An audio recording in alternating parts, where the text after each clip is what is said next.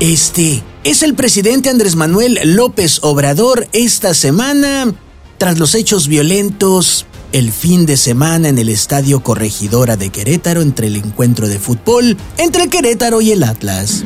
Pero esto son resabios de los gobiernos neoliberales anteriores. Esto que estamos iniciando, que es un proceso de transformación, está empezando a dar frutos, pero va a llevar tiempo.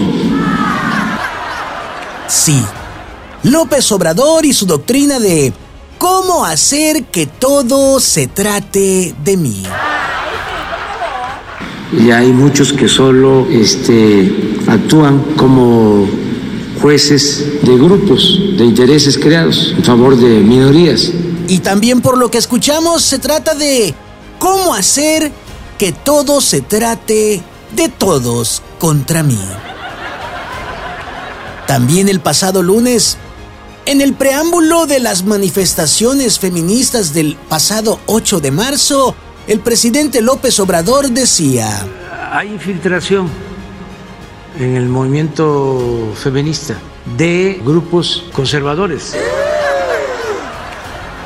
Bien pudiera esto sonar como a un manual de cómo provocar las manifestaciones para adivinar el futuro haciéndome la víctima y que todo se siga tratando de mí. Ay, no, ¿qué es eso? Ay, no. Pobrecito de mí.